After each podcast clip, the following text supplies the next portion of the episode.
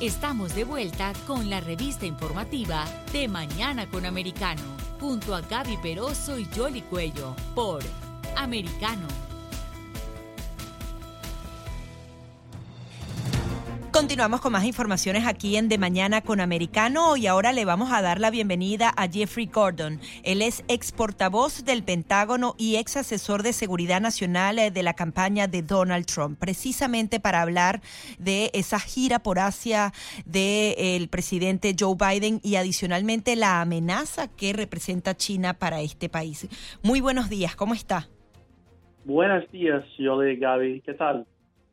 Muy bien, un placer estar aquí con usted. Quería en principio analizar junto a usted las declaraciones que daba con respecto a Taiwán el presidente de Estados Unidos. Él era muy directo, rompía la ambigüedad y aseguraba que sí están dispuestos a intervenir militarmente en caso de una invasión a Taiwán. Luego sus funcionarios trataban de suavizar esta declaración y China le decía que estaban jugando con fuego. ¿Cómo interpreta usted esta postura del presidente estadounidense? Bueno, es un mano duro de parte del presidente Biden, pero lo que pasó es los funcionarios que trabajan por él en la Casa Blanca están diciendo que eh, no es correcto. Entonces, cuando el presidente Biden está diciendo cosas y sus, sus funcionarios están diciendo el opósito, yo creo que eso es dañino por nuestra seguridad nacional.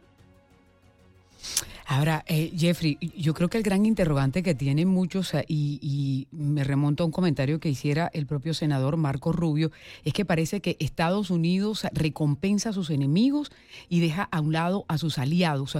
¿Usted nos puede explicar un poco en qué consiste esta política que se viene adelantando? Usted tuvo oportunidad de, conocer eh, muy de, cerca el Pentágono. ¿Cómo se puede interpretar lo que ha estado sucediendo desde lo que pasa en Afganistán, lo que está sucediendo, la posición de Estados Unidos en lo que tiene que ver con Rusia y Ucrania, y, y, así uno puede ir en todos los puntos de conflicto en el mundo. No hay como una claridad específica. ¿Eso es parte de la estrategia? Pues yo estoy de acuerdo con el senador. Yo creo que abajo de su administración nosotros eh, no estamos tan duro contra los enemigos que tenemos. Por ejemplo, la administración en vez de haciendo más para producir más petróleo en ese país, ellos van a Venezuela para preguntar al gobierno, el régimen de Nicolás Maduro para producir más petróleo. Yo creo que eso es una locura. Y sobre Afganistán, yo creo que realmente era incapaz, incompetente de la administración para sacar todas las tropas. Mientras tanto, nosotros eh, no mantenemos las fuerzas que necesitábamos tener para asegurar que podemos ah, salir de ahí sin e-, esas tropas muriendo, ah, porque muchos de los demócratas, ellos no estaban pensando que los talibán son terroristas. Yo creo que los talibán allá son terroristas allá, pero muchas personas en el Partido Demócrata no piensan así. Es peligroso. Ahora, se vive denunciando el tema del avance de China en América, pero hay acciones concretas. ¿Cómo ve usted, cómo está abordando la administración de Joe Biden esa amenaza china, de esa hegemonía? Eh, ¿Realmente están siendo contundentes o están dejando que pase el tiempo? Creo que es un problema por todo el país, eh, más de solo esa administración. Si nosotros estamos mirando uh, las corporaciones en los Estados Unidos trabajando con esclavitud laboral allá en China con los Uyghurs en el norte parte de China.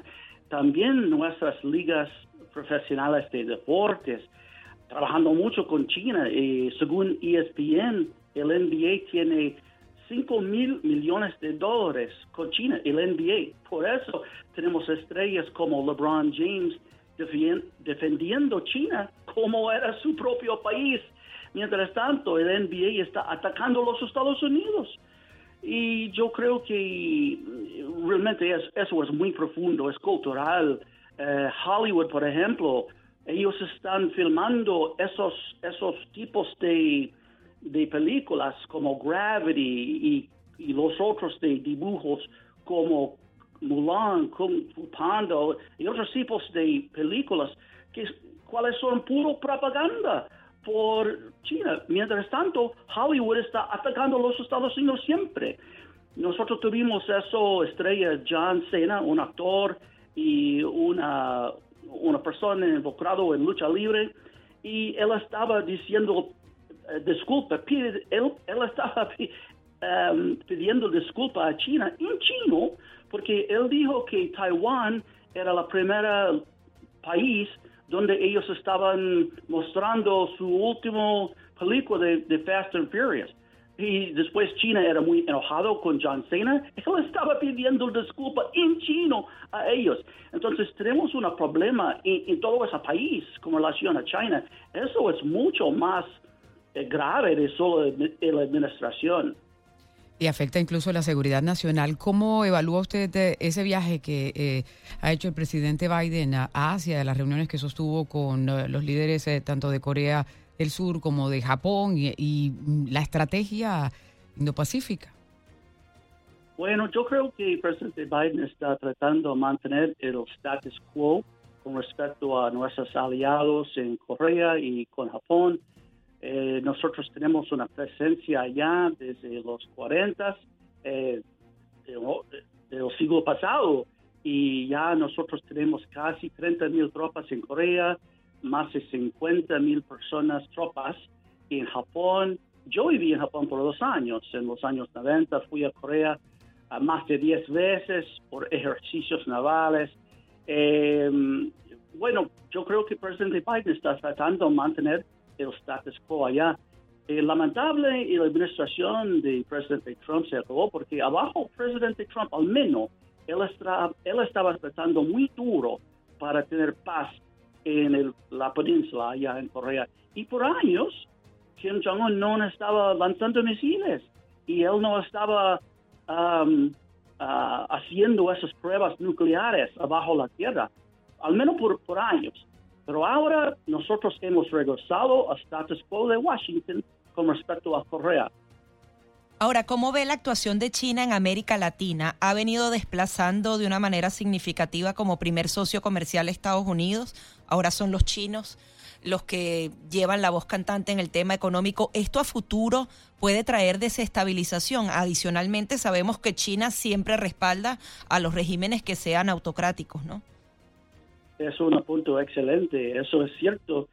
Eh, China estaba empezando con el canal de Panamá hace años ya, hace décadas ya, y cada año China eh, hace más progreso en América Latina porque sus productos son más baratos. Entonces muchas personas en América Latina están comprando cosas de China. Nosotros estamos haciendo lo mismo en los Estados Unidos porque China eh, es la la, fábrica del mundo, la factoría del mundo. Entonces, ellos tienen todos esos productos que el mundo compra y en América, Latina realmente es una amenaza a la posición de los Estados Unidos y yo creo que eso sería peor en el futuro con los, los tipos de tratos de libre comercio que China tiene, que China está exportando a todo el mundo y creo que ellos están apoyando regímenes como en Venezuela, como Cuba, eh, los dictadores, quienes son más favorables, más favorables a China, ellos tratan mejor, pero también nuestros aliados como Chile, ellos compran tanto de China también, es, es realmente un problema. Ahora, ¿y cómo se reversa ese curso? ¿Cómo se puede corregir? ¿Qué, medidas se pueden adoptar por parte de los Estados Unidos eh, eh, para, para poder eh, volver a tener ese impacto dentro de América Latina, sobre todo, y, también en el mundo en general, ¿no? Es muy complicado. Yo creo que nosotros necesitamos tener más tarifas contra China también. Nosotros necesitamos hacer políticas más inteligente con respecto a China y con respecto a, América Latina también. Nosotros necesitamos aumentar el nivel de libre comercio que nosotros tenemos con América Latina, en vez de solo dejando China tener todo ese mercadeo.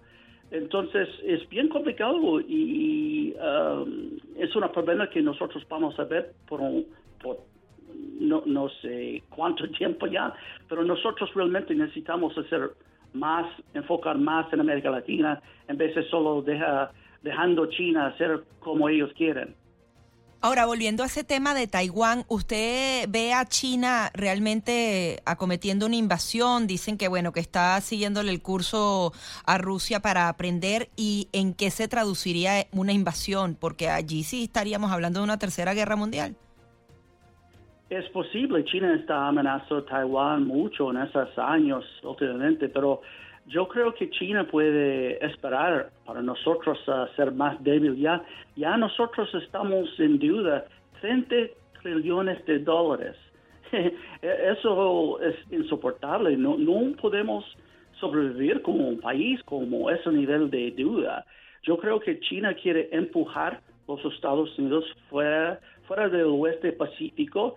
Y en años, tal vez mm, cinco años, diez años, China sería mucho más poderoso ya que ellos son alrededor.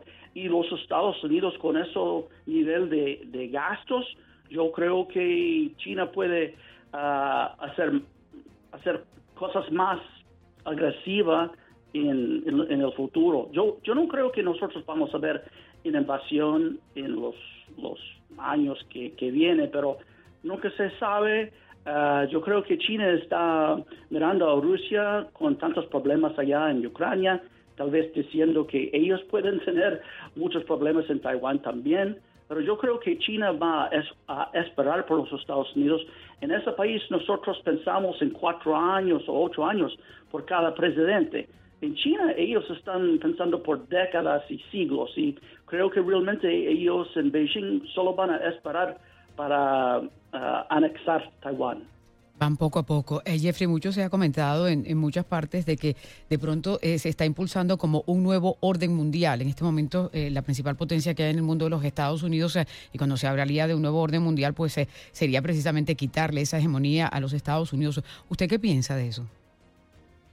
Sí, yo creo que eso es correcto también. China quiere ser el potencia número uno del mundo y yo creo que China está mirando a los Estados Unidos como nosotros hemos visto a, Gran Bretaña antes, antes de, la, de la, los guerras mundiales, hace un siglo. Y yo creo que China piensa que si ellos están eh, manejando como ellos están haciendo, eh, ellos pueden hacerlo, ellos pueden lograrlo, porque en los centros de influencia en los Estados Unidos, las corporaciones, las ligas profesionales deportivos, Hollywood, todos ellos parece que son más leales a China de propio los Estados Unidos.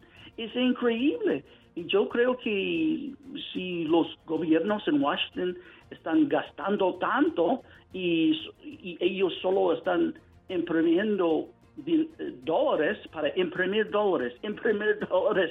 Nosotros no podemos sobrevivir como una potencia número uno del mundo. Yo creo que China puede esperarnos para ahogar en nuestros propios gastos, gastando hasta ese país eh, está en pobreza. Mientras tanto, tenemos fronteras abiertas y la administración prácticamente no está haciendo nada sobre eso prácticamente la planeta es 8 mil millones y los Estados Unidos es solo 330 millones. Y nosotros estamos invitando prácticamente mucha pobreza y el tercer mundo para venir a los Estados Unidos. ¿Cómo podemos eh, seguir así mismo? Nosotros no tenemos los recursos para seguir en esa manera. Yo creo que China solo va a esperarnos hasta los Estados Unidos ahogan en su propaganda uh, y nosotros estamos uh, gastando nuestro país en una situación como Grecia. Es insoportable. Sí, eh, con una deuda además hacia los chinos y que ellos además tengan, por ejemplo, la seguridad de las medicinas como los antibióticos también producidas en China. Muchísimas gracias por estar aquí. Muchísimas gracias, gracias por tenerme en el programa. Era Jeffrey Gordon, ex portavoz del Pentágono y también ex asesor de seguridad nacional de la campaña de Donald Trump. Ya venimos.